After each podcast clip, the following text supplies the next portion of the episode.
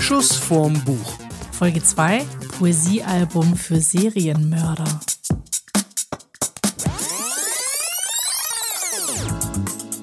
Hier ist die zweite Folge von Schuss vorm Buch mit Mats. Und Steffi?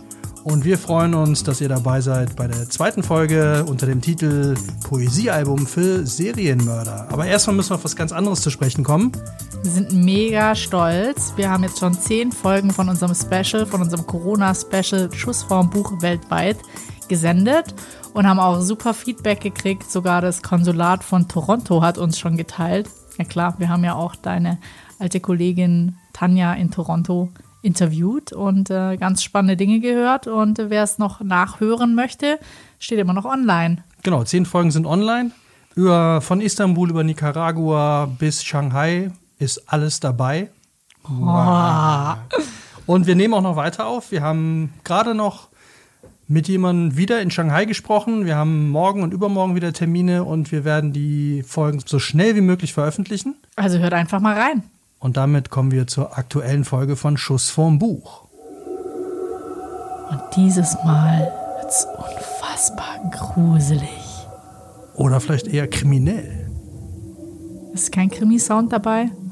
Was ist denn ein Krimi-Sound? Irgend sowas Englisches, Barnaby, Agatha Christie, keine Ahnung. Um was geht's heute? Heute geht's um Krimis. Und wir haben auch wieder ein Soundblatt mitgebracht, den wir für einen Krimi gemacht haben. Ein Thriller gemacht haben der da heißt The Chain von Adrian McKinty. Und damit legen wir jetzt mal los. Hallo. Egal was Sie gerade tun, hören Sie auf damit. Sie bekommen gleich den wichtigsten Anruf Ihres Lebens. Habe ich Ihre Aufmerksamkeit? Gut. Wenn Sie Ihr Kind lebend wiedersehen wollen, fahren Sie rechts ran und halten Sie was zu schreiben bereit. Es wird schwer, aber die Kette bringt Sie da durch. Oh Gott. Was wollen Sie? Wer, wer sind Sie? Beten Sie, dass Sie das nie herausfinden. Gespannt?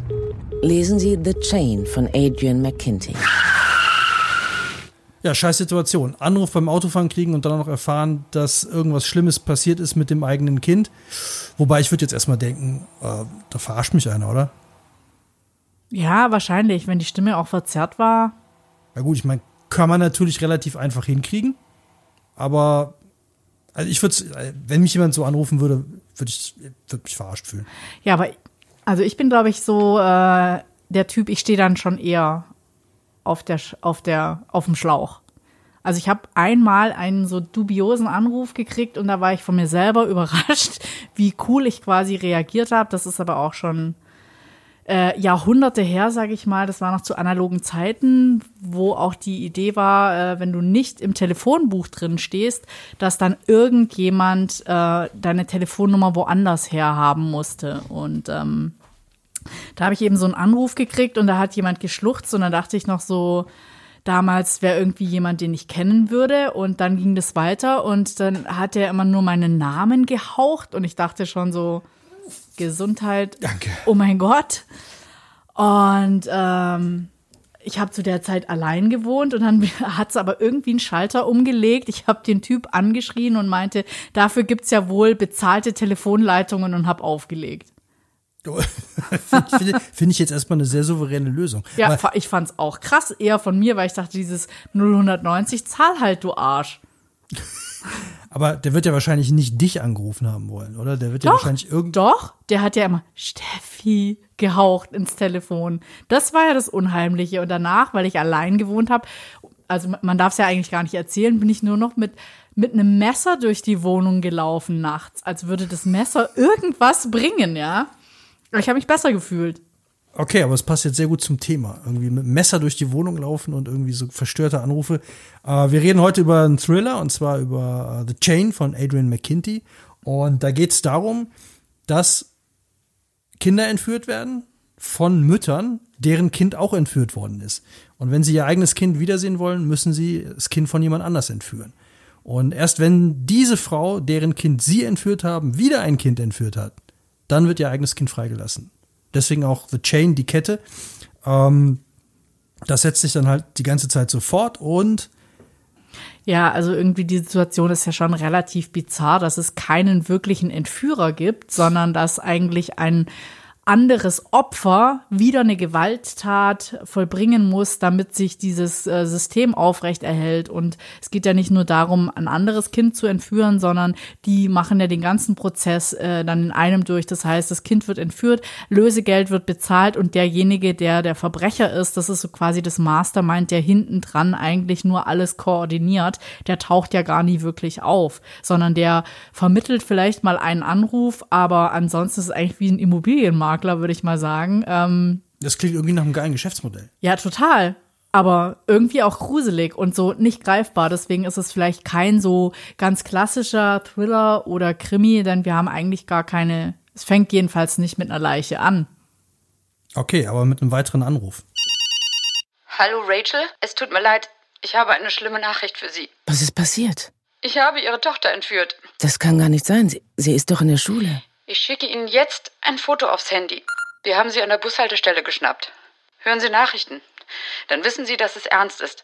Wir melden uns wieder. Wurde heute Morgen auf einen Polizeibeamten geschossen, der versucht hat. Gespannt, wie es weitergeht. Lesen Sie The Chain von Adrian McKinty. Ähm, hast du denn früher mal einen Kettenbrief gekriegt? Also das war ja auch, äh, das ist auch eher so aus den analogen Zeiten, würde ich sagen. Heute gibt es noch ab und zu per WhatsApp, wo man irgendwie ewig lang weiterklicken muss und einem Angst gemacht wird, wenn man das Ding nicht an zehn Leute weiterschickt, dass irgendwas Böses passiert. Aber so richtig gab es das ja, keine Ahnung, in den 80ern. Hast du mal einen verschickt? Ich überlege gerade, weil wo du sagst, äh, mich hat es jetzt gerade ein bisschen rausgebracht, weil per WhatsApp, äh, hast du sowas mal per WhatsApp gekriegt? Ähm, ein, zwei Mal, ja. Echt? Ja. Also da musste man dann immer, das war auch relativ schräg, die WhatsApp weiter aufklappen, mehr lesen, mehr lesen, mehr lesen, also wie so eine Leiter, die immer weiter nach unten gegangen ist. Und dann, wenn du den an, wenn du die WhatsApp an zehn Leute weiterschickst, dann wird das große Glück dich finden. Ansonsten passiert natürlich irgendwas Schlimmes. Hast, weißt du, wer dir die geschickt hat? Also, ja, ja, meine alte Mitbewohnerin hat mir die geschickt. Unter diesem Deckmäntelchen, dass man es an besondere Leute schickt, die man, die einem am, am, Herzen liegen. Und wenn man das an zehn weitere verschickt, die einem auch am Herzen liegen, dann werden diese zehn auch alle Glück haben.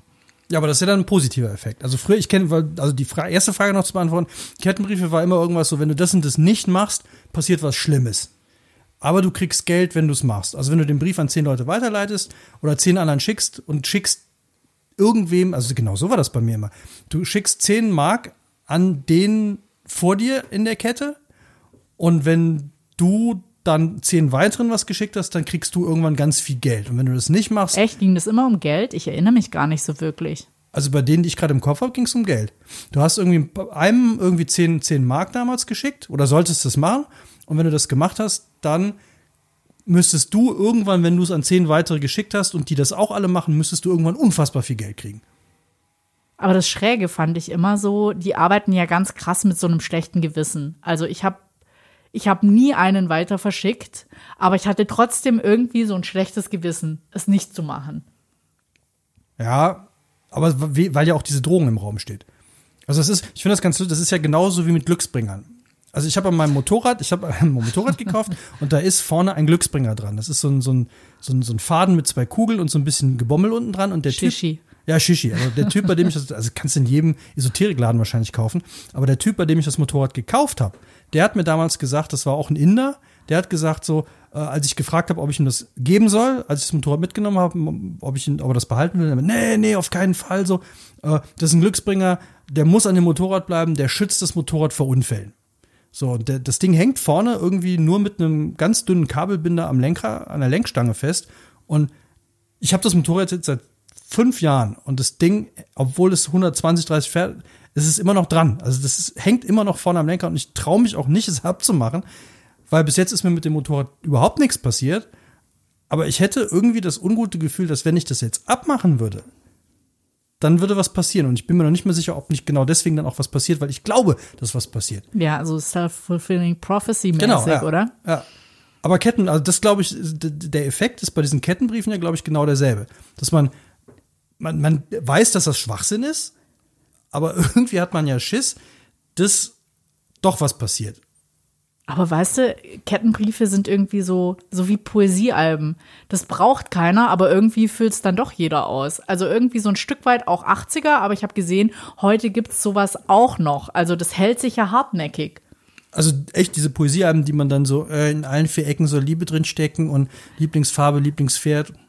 Ja, also ich glaube, heute ist es noch so ein bisschen eher so, wer ist dein Idol und du trägst einen Fußballstar ein, wenn es nicht früher auch schon so war. Also beste Freunde, wo auch Lehrer rei- eintragen und wo die Eltern der Freunde sich eintragen können. Also Oh, aber wir könnten, wir könnten doch mal, das wäre jetzt mal so die, äh, die Reanimation, wir reden ja über Thriller und, und, Mörder und so, äh, die Reanimation des Poesiealbums auf anderer Ebene, wir könnten ein Poesiealbum äh, für Mörder anlegen. für Massenmörder Massenmörder am besten. oder Ja, Serienmörder. krass. Also so ein Poesiealbum, wo man dann Mörder reinschreibt, so seine Lieblingsmörder. Ja, Was- geil. Die, äh, dann wäre die Frage so, was müssten da für Rubriken drin stehen? Also bei Lieblingsessen fällt, fällt mir ja gleich Hannibal ein. Äh, ja, die wären dann eher menschlich. Ja, aber welche Rubriken? Also wenn man früher gesagt hat, Lieblingsband, äh, also man kann jetzt nicht einfach nur Lieblingsmörder reinschreiben. Man müsste ja irgendwie so, müsste drinstehen, so warum und also, äh, oder, oder vielleicht einfach ein Mörder und dann die Rubriken so, wie viele Leichen, äh, Mordarten. Aber dann wäre es ja eher so wie Quartett, ja. oh, Quartett wäre auch nicht schlecht. Ja, Also so ein Mörderquartett ja. irgendwie. Serial Murder. Quartett. Serial Murder Quartett. Aber was müsste, was Ja. müsste dann, was bräuchte der für Rubriken? Mordwaffen. Mordwaffen? Ich schreib's mal auf, Mordwaffen. Vielleicht können wir es dann nachher noch für einen Mörder machen. Ja, dann vielleicht Anzahl der Morde. Anzahl der Morde. Anzahl Morde. Dann vielleicht sowas auch, äh, besondere Fähigkeiten. Also keine Ahnung. Dann vielleicht auch erwischt oder nicht erwischt. Ja, Obwohl, wenn man so ein Quartett wäre, ist eigentlich wurscht, ne? Ob Ja, erwischt oder nicht ja. erwischt. Also äh, Mordwaffe, Anzahl der Morde, Fähigkeiten. Also geil fände ich auch oder wichtig, äh, ist ja in den ganzen amerikanischen Serien, Filmen, Büchern immer so, ist die Mutter schuld, ist der Vater schuld, wo kommt's her? Ist er vielleicht ein Heimkind auch gern genommen? Also warum so geworden? Ja. So ein bisschen Background Story. Taugt jetzt natürlich für ein Quartett nicht so wirklich. Also sticht dann, ist es dann schlimmer, wenn dein Vater dich versaut hat oder deine Mutter? Oder das Heim.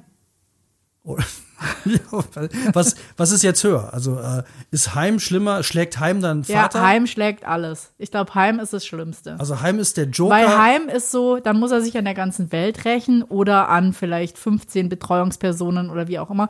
Während bei Mutter oder Vater, ja, wobei die sind ja auch stellvertretend für alle anderen.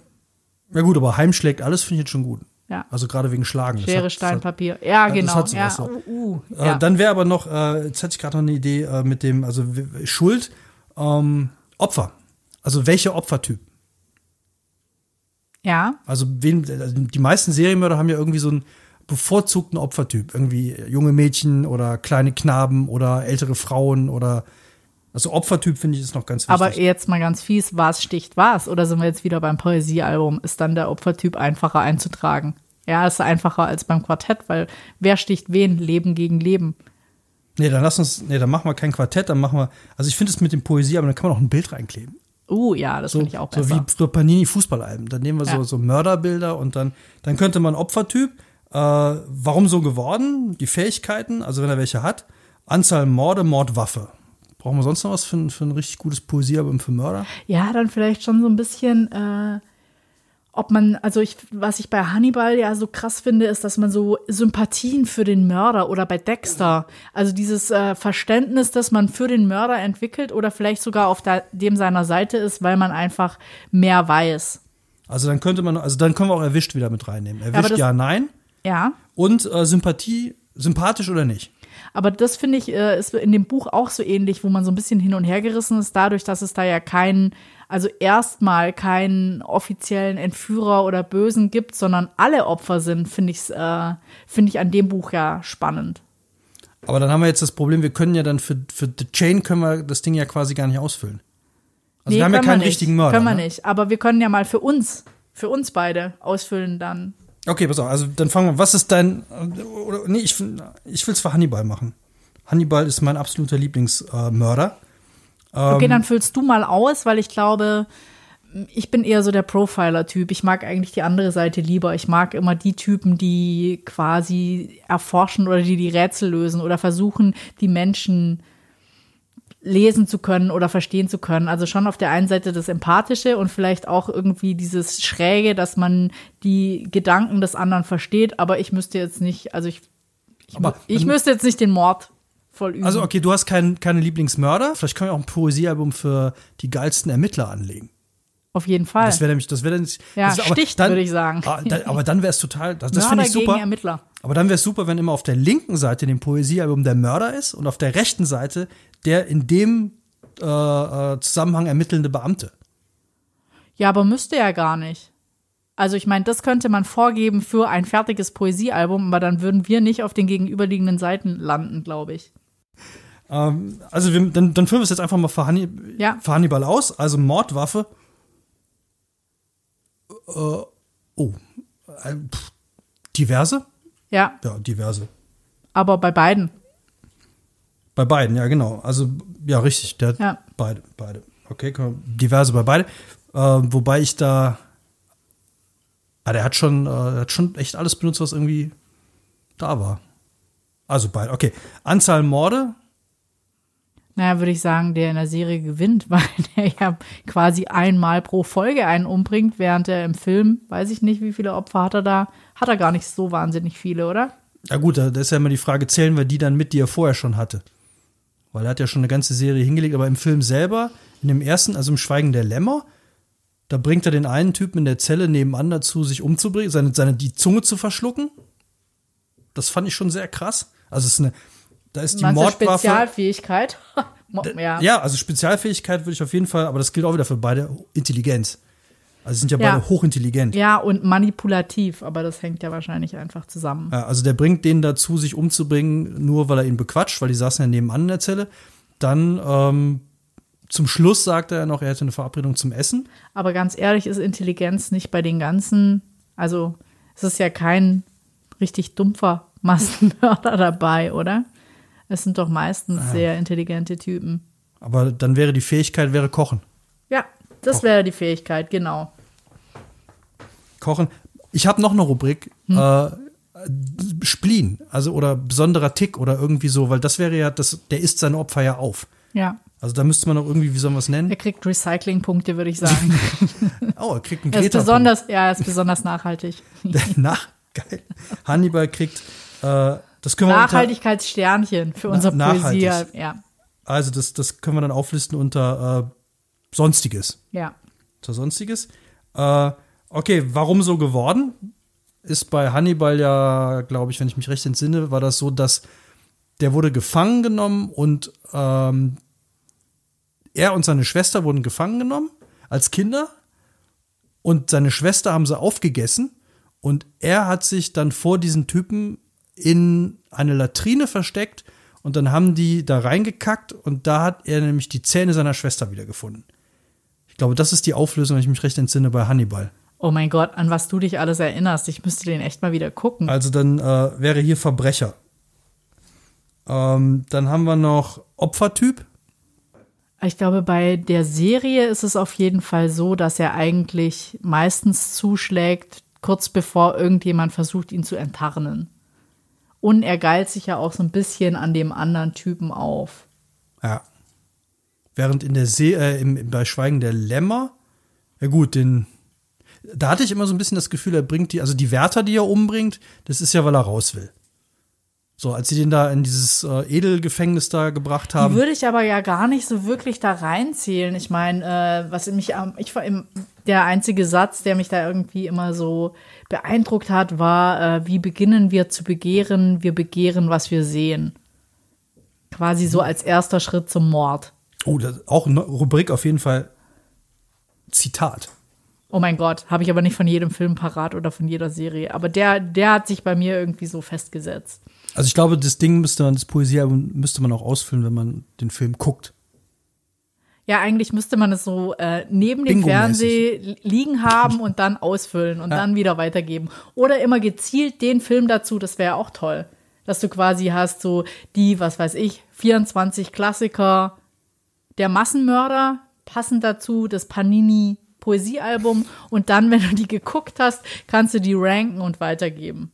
Oder auch Leuten weiterempfehlen. Okay. Oder noch krasser, um wieder den Rückschluss zum Kettenbrief zu finden, du verschickst es dann an zehn weitere, die das dann auch gucken müssen. Und so hast Nee, du.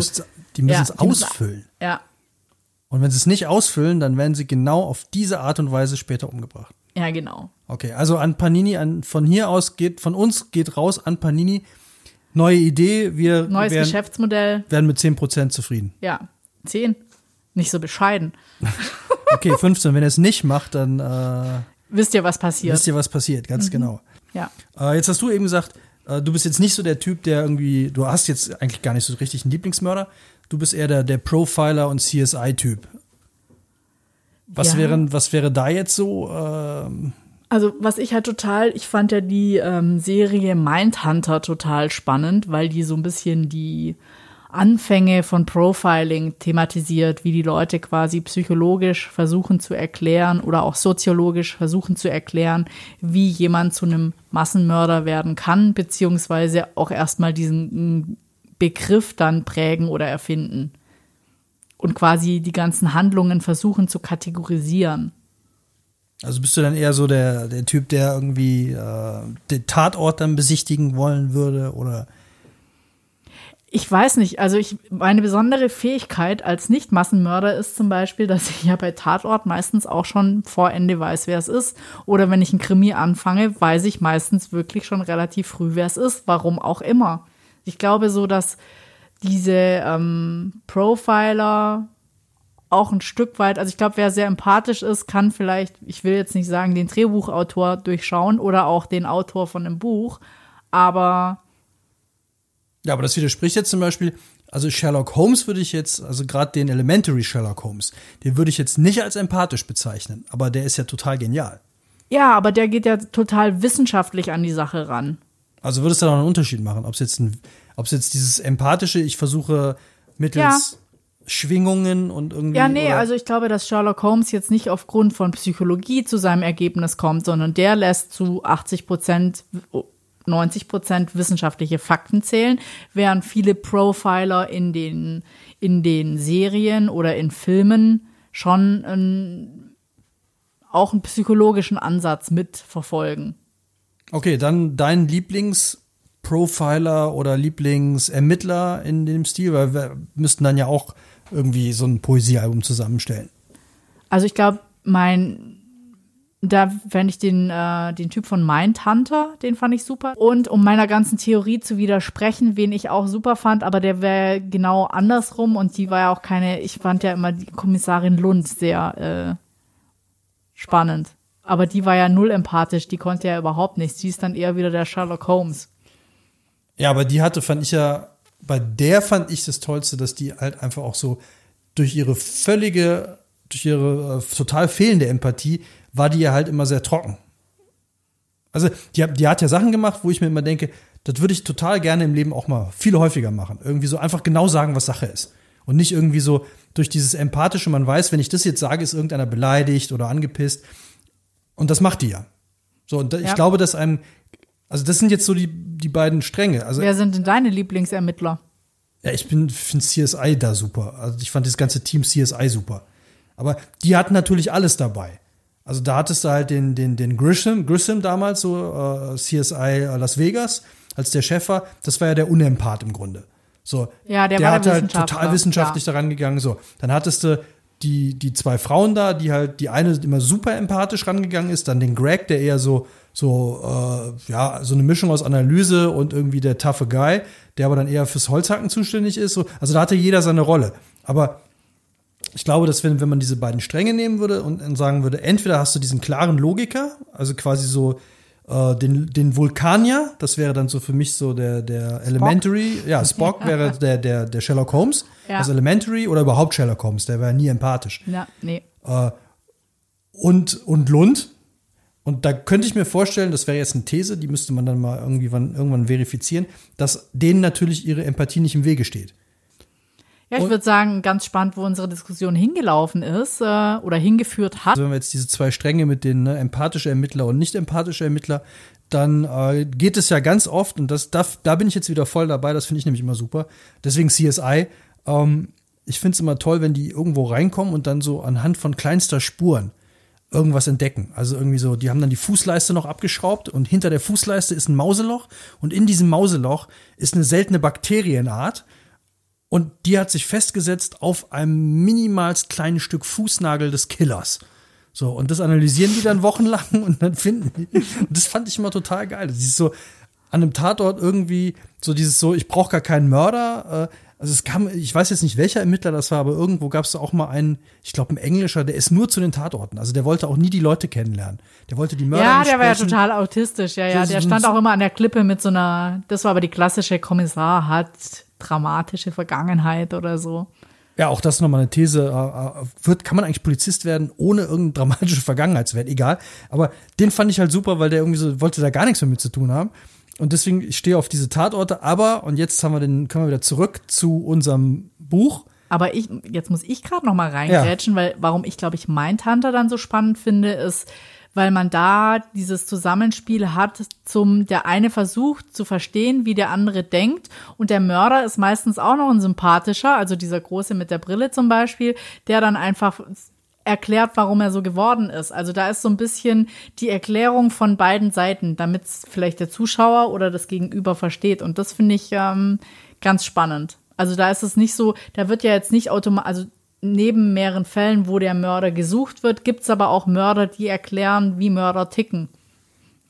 Ich glaube, das ist aber auch das Fiese an diesen, ähm, an, an zum Beispiel Hannibal oder auch an diesem Großen da aus, aus Mindhunter. Äh, dieses, dass die das hinkriegen, oder es ist ja noch gewollt, dass wir den, das eigentliche Monster total sympathisch finden. Weil also ich wollte während der ganzen Hannibal-Serie und auch während, während der Filme nie, dass die den erwischen. Weil der halt so eloquent war, weil der halt irgendwie so geistig, wo man immer, der ist den anderen total überlegen und irgendwie schafft man es ja dann, den wirklich zu mögen, obwohl man genau weiß, was der für schlimme Sachen macht. Aber jetzt haben wir nur über Serien geredet. Warum haben wir über die Serien geredet? Weil wir dieses Buch empfehlen wollen? Oder finden sich die Serien im Buch wieder? Oder Das sind die Sachen, die mir jetzt so zu The Chain eingefallen sind. Und äh, mein Übergang wäre jetzt, und äh, damit kommen wir dann wieder zum Buch zurück. Ähm, es gibt ja, wir waren ja bei Tatorte. Also ich meinte ja so irgendwie, ne, wenn man so einen kleinen Schnipsel irgendwo findet, ich fand das immer toll mit Tatorten. Haben wir hier ja kaum. Also im, in The Chain gibt es kaum Tatorte. Ähm, zumindest wird da nicht groß drüber geredet. Und was es aber gibt, und damit sind wir bei unserem Haupt-Soundblurb von The Chain, äh, es gibt jede Menge Zeugen. Ja, und da würde ich auch gern noch mal auf die sozialen Medien eingehen. Das finde ich nämlich das Allergruseligste, was vielleicht auch Nicht-Eltern oder vielleicht sollten gerade Nicht-Eltern das Buch lesen oder noch werdende oder auch seiende. Eigentlich alle, die mit sozialen Medien zu tun haben, könnten aufgrund dieses Buchs auch ein bisschen sensibilisiert werden oder einen anderen Umgang mit den sozialen Medien wählen. Okay, dazu gleich, aber jetzt erstmal unser Soundblurb. Hallo, mein Name ist Rachel und ich bin das Opfer einer Organisation, die als die Kette bekannt wurde. Es waren die schlimmsten Tage meines Lebens. Ich habe Dinge getan, unfassbare Dinge. Ich hätte niemals gedacht, dass ich dazu in der Lage wäre. Aber wenn es um das eigene Kind geht, da tut man doch alles, oder? Zeugenbefragung Nummer 1 im Fall The Chain. Sie arbeiten in der Hampton Mall im Baumarkt an der Kasse und haben zu Mrs. O'Neill gesagt, ich zitiere hier von Seite 52, Sie müssen sagen, es ist nicht so, wie es aussieht. Was haben Sie damit gemeint? Detective, die Lady hatte ein Seil, Ketten, Kabelbinder, ein Vorhängeschloss und Klebeband im Korb. Da ist das mein Standardspruch. Können Sie das bitte genauer erklären? Klar, ich meine, das sieht doch aus wie ein Starter-Kit für Fifty Shades of Grey, oder? Ich meine, da fehlt nur noch eine Peitsche.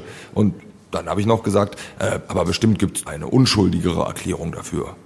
Und was hat Mrs. O'Neill darauf geantwortet? Nein, genau dafür ist es gedacht. Was hätte ich auch tun sollen? Einfach sagen, ich werde gezwungen, ein Kind zu entführen? Allein der Gedanke, ein Kind zu fesseln, bringt mich um den Verstand. Zeugenbefragung Nummer 2 im Fall The Chain. Mrs. Patterson. Sie sagten, Sie hätten Mrs. O'Neill auf Seite 78 vor Ihrem Haus gesehen? Also genau genommen ist sie meinem Freund aufgefallen. Er ist ja Polizist und wahrscheinlich ist das Beobachten so eine Art Berufskrankheit. Jedenfalls hat er meinem Jungen eine Kiste Legosteine vorbeigebracht und da stand dieser Wagen gegenüber. Er hat mich noch gefragt, als wir drin waren, ob ich ihn kennen würde. Oh Gott, wenn ich mir vorstelle, es hätte meinen Danny erwischt. Hat es aber nicht. Dein Glück, dass sie mir jeden Kontakt mit der Polizei verboten haben. Jeden. Und Sie? Wie weit würden Sie gehen, um Ihr Kind zu retten? Ich bin ziemlich weit gegangen. Lesen Sie The Chain von Adrian McKinty. Und was ist mit mir? Wann komme ich hier raus? Okay, Freunde, das war die zweite Folge von Schuss vorm Buch. Wir hoffen, es hat euch Spaß gemacht und gefallen. Wenn ja, wenn nicht, trotzdem auch. Abonniert uns, liked uns. Lasst uns auf jeden Fall eine Sternebewertung da. Und ab jetzt kommt unser normaler Schuss vorm Buch Podcast alle zwei Wochen mittwochs raus. Und trotzdem machen wir weiter mit unserem Corona-Spezial weltweit. Also versucht bis dahin so gut wie es geht zu überleben. Macht's gut. Ciao. Ciao.